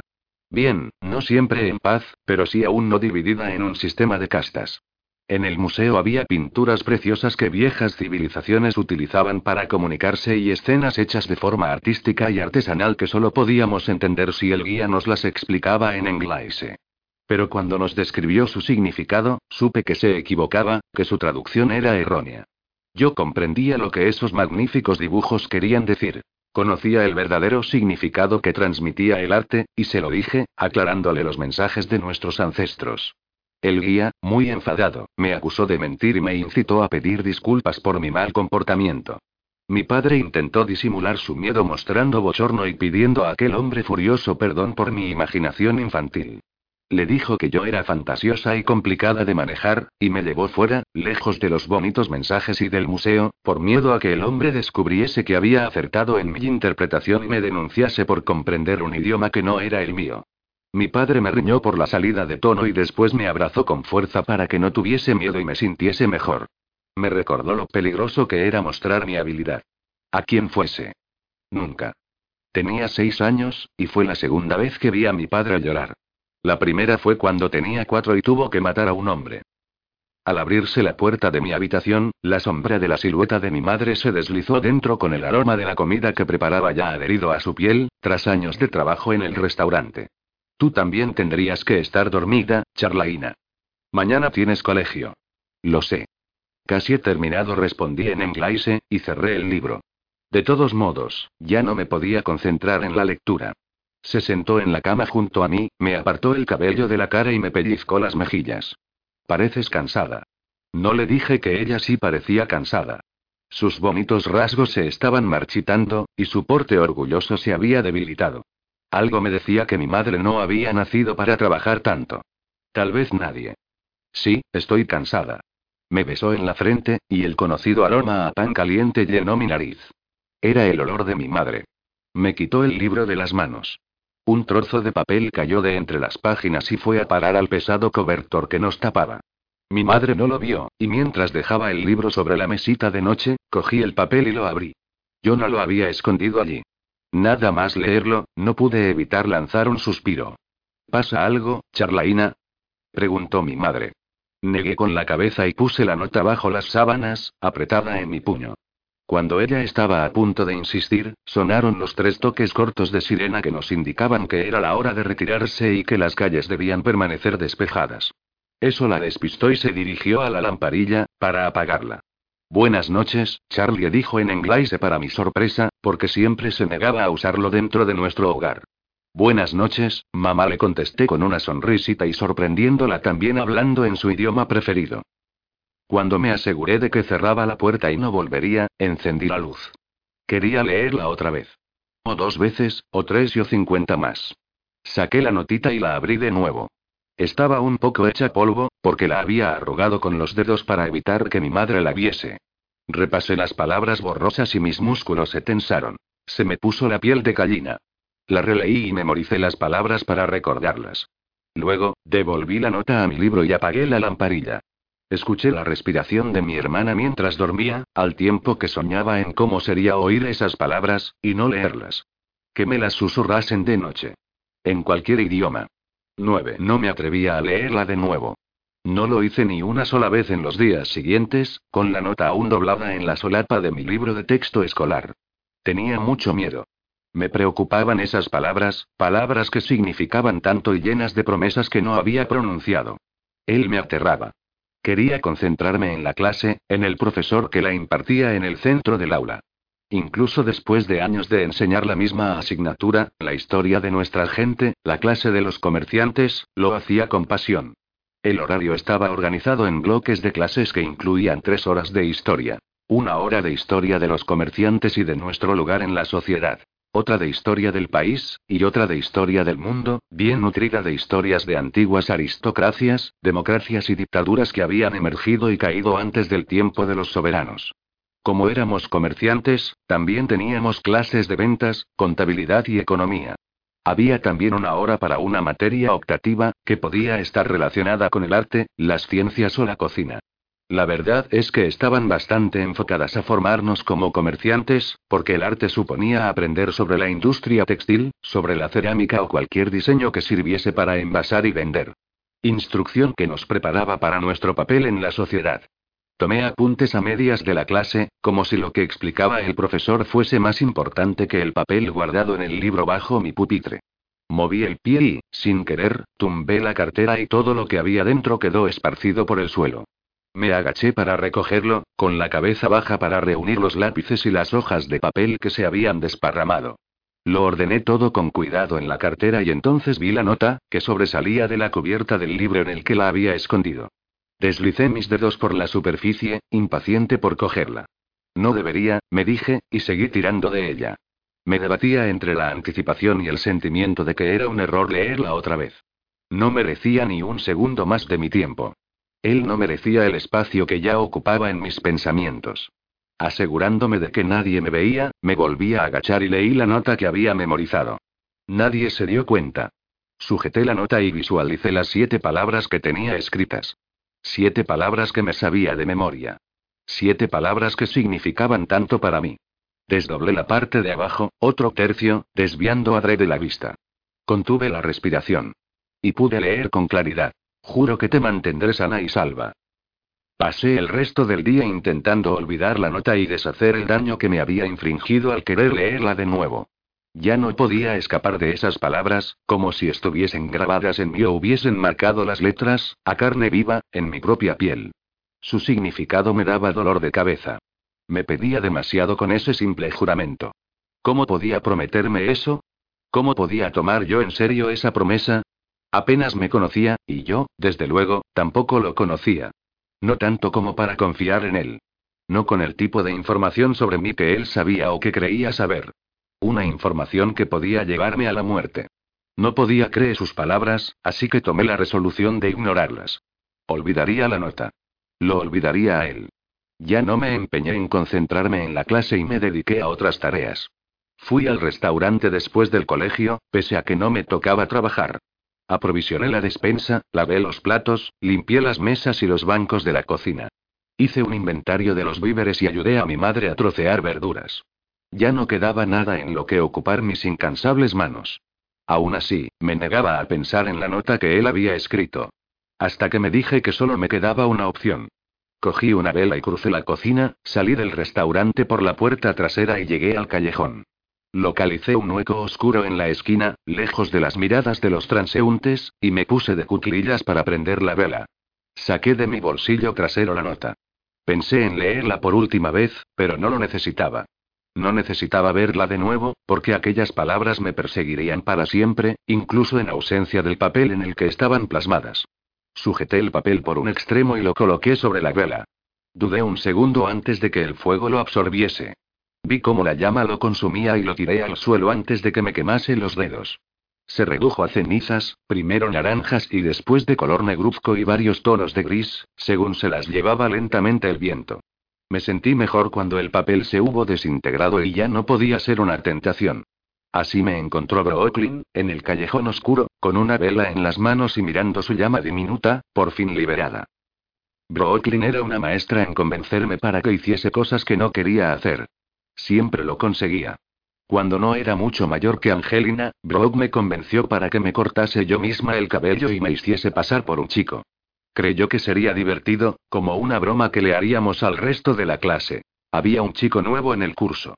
Por desgracia, a mis padres no les pareció ninguna broma. Y, lo que era peor, parecía un chico de verdad con mi peinado a trasquilones.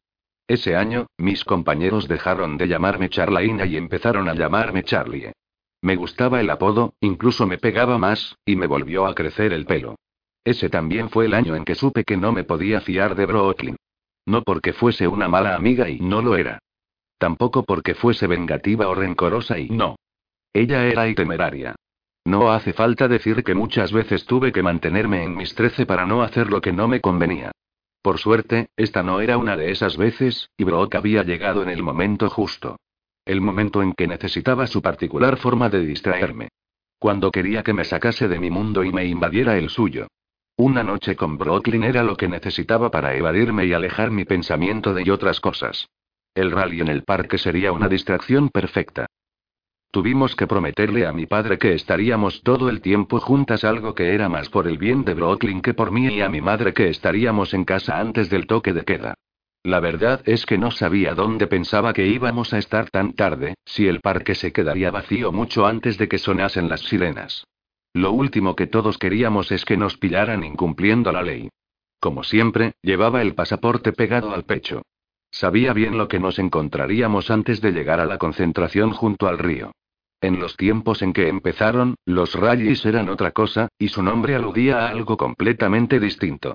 Se habían creado como espectáculos para apoyar a los que se habían alistado. Eran celebraciones para animar a los novatos de nuestras tropas que soportaban una amenaza de guerra inminente por parte de nuestros enemigos de dentro y de fuera de las fronteras. Pasaron días, meses y años, y los rallies cobraron un significado muy diferente.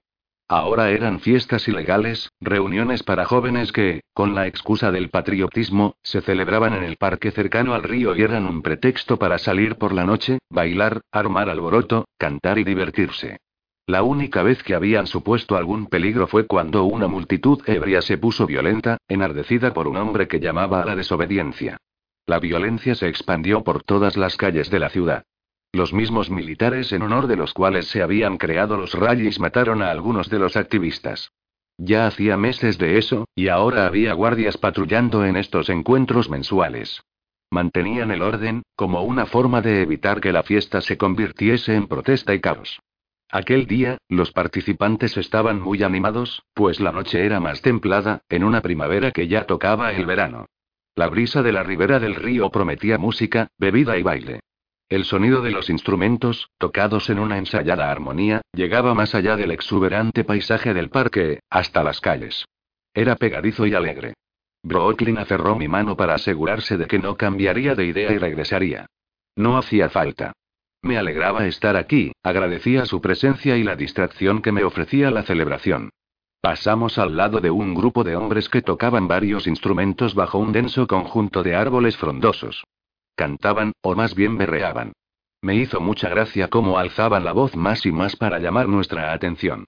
Brooklyn se reía y los provocaba saludándolos con la mano, guiñándoles el ojo y moviendo las caderas. Nos pidieron que nos acercásemos y que cantásemos nosotras, pero Brooklyn me incitó a alejarnos. Nos detuvimos junto a un arbusto florido. Brooklyn cogió una flor roja y me la puso en el pelo, al lado de la oreja. Me besó en la mejilla. Estás preciosa. Y me guiñó el ojo a mí también. ¿Ya estás borracha? Le dije, cogiéndola de las manos. Sonrió. Bueno, un poco. De nuevo caminamos cogidas de la mano.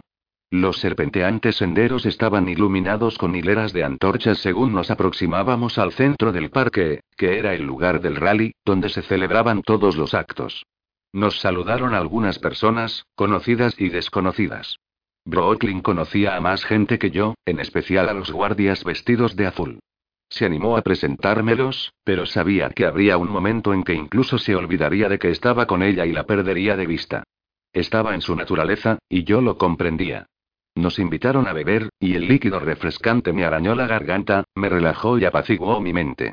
Aunque Brooklyn no necesitaba beber más, se lo tomó igualmente. Pasó entre la gente y los árboles en su plenitud y vi cómo se unía al baile. Tenía los brazos levantados por encima de la cabeza y giraba en círculos hipnóticos que invitaban a todos a acercarse a ella. Como siempre, deseé que Aaron estuviese conmigo. Estaría a mi lado y no me dejaría sola. Pero Aaron no entraba en los planes de Brock. A ella no le gustaba que viniese con nosotras. Ya toleraba bastante tener que competir con él por mi atención durante el día, así que por la noche solo estábamos las dos. Era una norma absurda, teniendo en cuenta que cada vez que salíamos hacía nuevos amigos y me abandonaba a mi suerte. Brooklyn bailaba con un chico de pelo desaliñado que la apretaba contra él. La cogía de la cintura y ella lo miraba descaradamente a los ojos, como si solo ellos dos estuviesen allí. Una voz metálica cortó mis pensamientos y me hizo temblar a pesar de la agradable temperatura de la noche. No deberías estar aquí. El parque no es un lugar seguro de noche. Y sentí como la palma de su mano rozaba mi brazo, con ternura y a la par con el tono de su voz. Sentí mariposas en el estómago, y también angustia porque distinguí un sentimiento que me recorría, una chispa. Lo más cercano a la ilusión que podía imaginar. Disimulé y respondí dándole la espalda. Por suerte para mí, no es tu problema a dónde voy por la noche. ¿O con quién?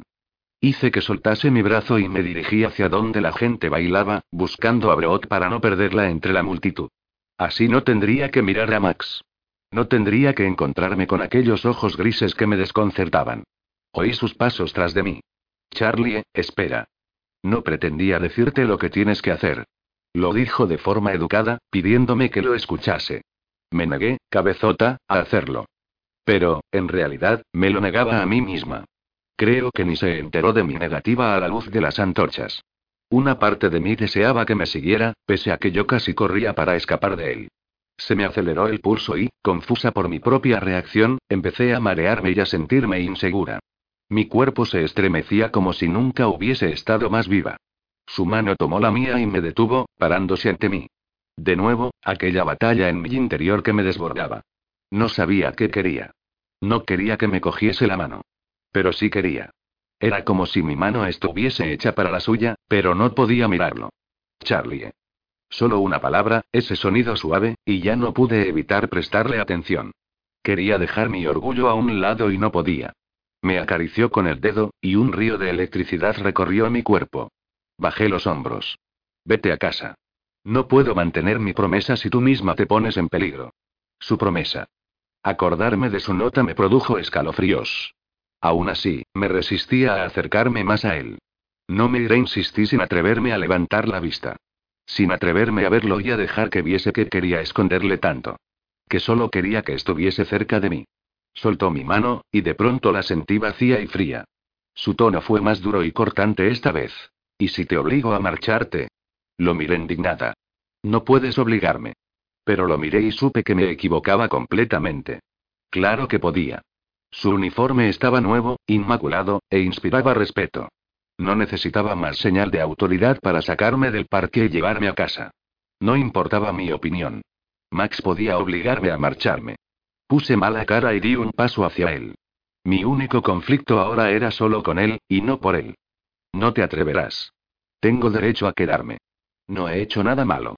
Yo no molesto a la gente, pero tú sí. Eres tú el que debería marcharse. Intenté apartarlo de mi camino, pero no cedió. Ni se inmutó. Quiero estar con mi amiga esta noche. Mi voz rozaba la histeria.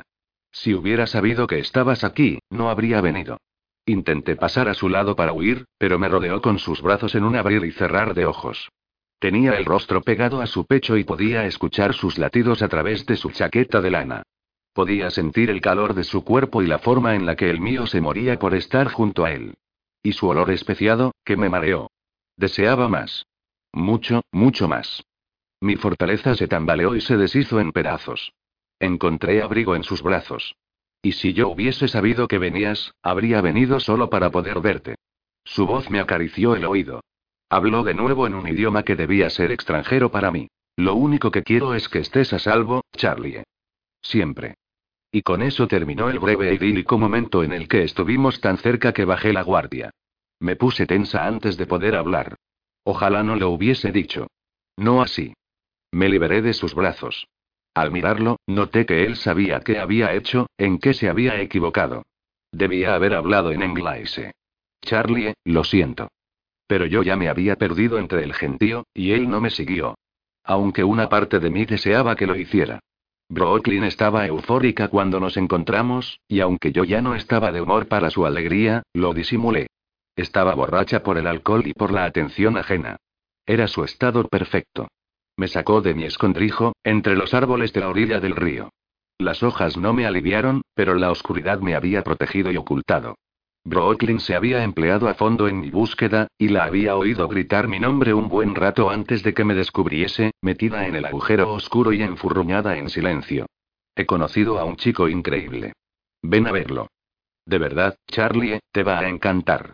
Sus manos no me hacían sentir tan bien como las de Max.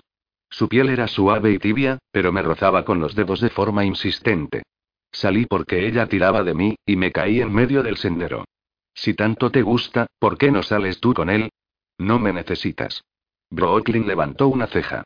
Porque tiene un amigo. Un amigo guapísimo. Siguió tirando de mí. Venga, no te lo puedes perder. Me resistí a caminar. No me apetece conocer a nadie esta noche, Brock. Se puso brazos en jarras, desafiante. Sus ojos marrones brillaban. ¿Por qué no? ¿Por tu soldadito?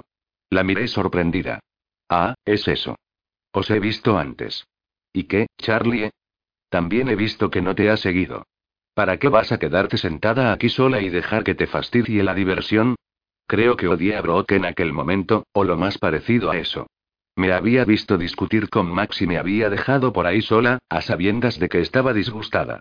Le preocupaba más estar con algún chico que acababa de conocer que el hecho de que yo la necesitase. Además, estaba la forma en la que había dicho soldadito, llena de veneno. ¿Estaba Brock celosa? Recordé aquella tarde en el colegio, cuando Max no le había hecho ni caso pese a que ella se había esforzado para ligárselo. Brooklyn no estaba acostumbrada a que la ignorasen. Y mucho menos si la ignoraban por mí. De repente, me pregunté si por eso le gustaba estar conmigo, porque le encantaba ver que los hombres siempre la elegían a ella, y no a mí. Me pregunté si esa era la razón por la que no quería que Aaron saliese con nosotras, pues él la conocía y prefería mi carácter. Y, a pesar de todo, no estaba enfadada con Brock. Ni siquiera me dio envidia que cuando regresamos al rally y los chicos que me presentó le hicieran más caso a ella que a mí. Supongo que debería estar celosa. Debería estar enfadada y dolida y sentirme insignificante por su comportamiento. Pero solo me daba pena. Max seguía allí. No lo veía, pero sabía que estaba cerca. Podía sentir su presencia tan bien como la mía propia. Le seguía la corriente a Brooklyn, como si me estuviese divirtiendo, también para hacerle ver a Max que me importaba un comino que él creyese que debía irme. Brooklyn tenía razón. El chico que había conocido, el del pelo alborotado con quien había estado bailando, parecía muy simpático. Su amigo, París, también era atractivo. Además, eran de los comerciantes. Iban vestidos con sencillas telas de tonos marrones y grises, a las que estaba acostumbrada. Con ellos no tenía que fingir que no los entendía, independientemente del idioma que hablasen. Ellos eran la clase de personas que me convenía. Pero no me equivocaba cuando percibí que ambos estaban más por Brooklyn. Incluso París, pese a que se esforzó para que me sintiese cómoda, no podía quitarle los ojos de encima. La verdad es que no me importó. Él tampoco me interesaba. Cada fibra de mi cuerpo quería encontrar a Max entre los asistentes. Tanto, que me puse ansiosa y tensa. Yo seguía riéndome con las bromas del chico y le acepté una segunda copa, y eso que mi cabeza empezaba a dar vueltas. Dejé que me pusiera la mano en la cadera y que me dirigiera a la zona de baile. Nuestros hombros chocaban entre sí. Me apretó contra él más de lo que me pareció bien, pero no entendí mi reacción porque me dio igual, aunque no hacía ni horas que había imaginado estar así con Max. Con París me ocurría lo contrario. Me repelía que me tocase, no lo soportaba. Él insistía. Sus brazos eran fuertes, y se acercaba más y más.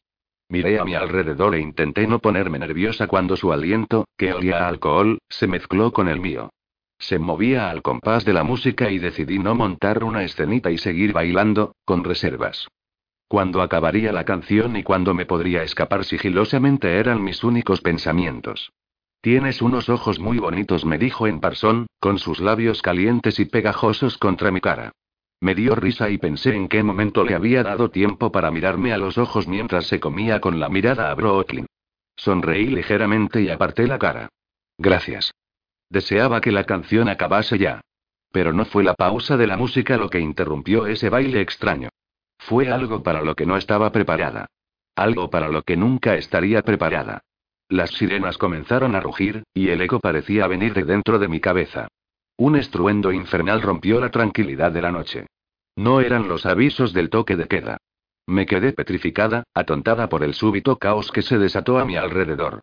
No podía oír ni los chillidos con todo el ruido. Me empujaban en todas direcciones. La gente intentaba huir para ponerse a salvo, para escapar del parque y buscar cobijo. Para encontrar un refugio. Busqué a Brooklyn. La acababa de ver. Y ahora no la localizaba entre la confusión y la presión de los cuerpos. Brooklyn. Grité, pero mi voz se perdió en la conmoción. Me fijé en que una chica de mi edad se cayó al suelo en plena confusión por escapar. Un hombre la atropelló y le dio con su pesada bota en la cabeza. Ella intentó apartarse arrastrándose hasta un lado del sendero, clavando los dedos en la tierra sucia, pero no podía avanzar con suficiente rapidez. Levantó la cabeza. Parecía mareada, y la sangre manaba de un lado de su cara. Y entonces la reconocí. Era Sidney, la chica de los consejeros de la academia que tanto nos había importunado cada vez que pasábamos por allí para ir a la escuela. La que se había mofado de mí en el restaurante de mi familia aquella noche, creyendo que no la entendía. Sin pensarlo, me vi corriendo hacia ella. Me arrastraron, me golpearon, me sacudieron y me empujaron. Cada uno tenía la misión de salvarse a sí mismo. Cuando por fin estuve junto a ella, casi la pisé también. Estábamos arremolinados, cuerpo con cuerpo, y por poco le pasé por encima. Me moví como pude entre la gente, abriéndome camino con esfuerzo. Alguien me dio un tirón de pelo, y sentí como si me quemasen el cuero cabelludo. Aún así, continué mi camino desviando la cabeza y llorando de dolor. Nadie me oía. A nadie le importaba. Sidney todavía luchaba por arrastrarse y salir del paso. Estaba exhausta. Me rendí por un momento, pero estaba resuelta a alcanzarla. Por fin la agarré por los brazos y la moví hacia atrás, lejos del sendero, de los pies castigadores que la golpeaban. Las sirenas continuaban con su lamento, pero no tenía tiempo para averiguar a qué se debía aquel estruendo. Le grité al oído. ¿Puedes levantarte? ¿Puedes andar? Me miró, confusa y parpadeando. No sabía si me había entendido. Pero muy, muy lentamente, asintió y me tendió la mano para que la ayudase a ponerse en pie. Primero se tambaleó y se balanceó, así que la sujeté hasta que se estabilizó. Abrió la boca para decir algo, pero no la oía. El rugido a nuestro alrededor se tragaba las palabras. Se acercó y pegó su boca a mi oído. ¿Por qué me ayudas? preguntó con la voz rota. Tenemos que salir de aquí. ¿Dónde vives? Señaló con el dedo hacia el este, justo donde me había imaginado que vivía una familia de los consejeros, en los barrios de clase alta de la parte este de la ciudad. Mientras, yo tenía que dirigirme hacia el oeste, hasta los límites de la ciudad. Hacia mi familia. Hacia Angelina. Me angustié. Tenía que encontrar a mi hermana. No puedo acompañarte. Le contesté tan alto como pude. ¿Podrás llegar allí tú sola? ¿Sabes dónde está tu familia? Me apretó la mano, dándome una respuesta. No quería que la dejase allí. No quería quedarse sola e intentar llegar a casa. Vendría conmigo. Ya no había tanta gente, porque la mayoría había escapado en la oscuridad de la noche, en busca de los refugios donde poder ocultarse. Ya no corríamos el riesgo de ser aplastadas, pero en la distancia empezaron a oírse ruidos extraños, uno tras otro, incluso más altos que el interminable chillido de las sirenas.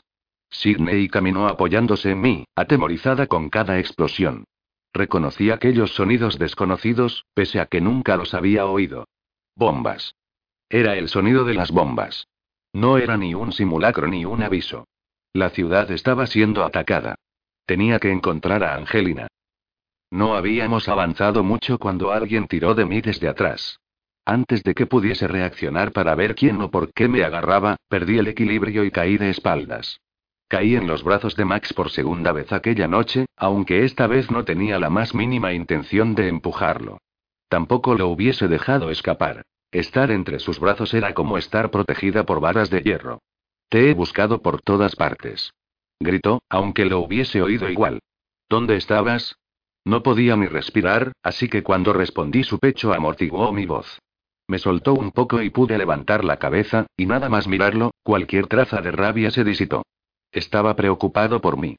Odié que se me ablandase el corazón justo en aquel momento en que las sirenas sonaban amenazantes y el sonido de las bombas retumbaba en el cielo nocturno. Recordé que Angelina me necesitaba y relegué estos nuevos y poco bienvenidos sentimientos. No era el momento para caprichos. Necesito encontrar a mi familia. Necesito encontrar a mi hermana. Grité, liberándome de sus brazos y echando a correr de nuevo. Dejé a ambos allí, para que decidiesen seguirme o no. No oía sus pasos, pero sabía que venían tras de mí.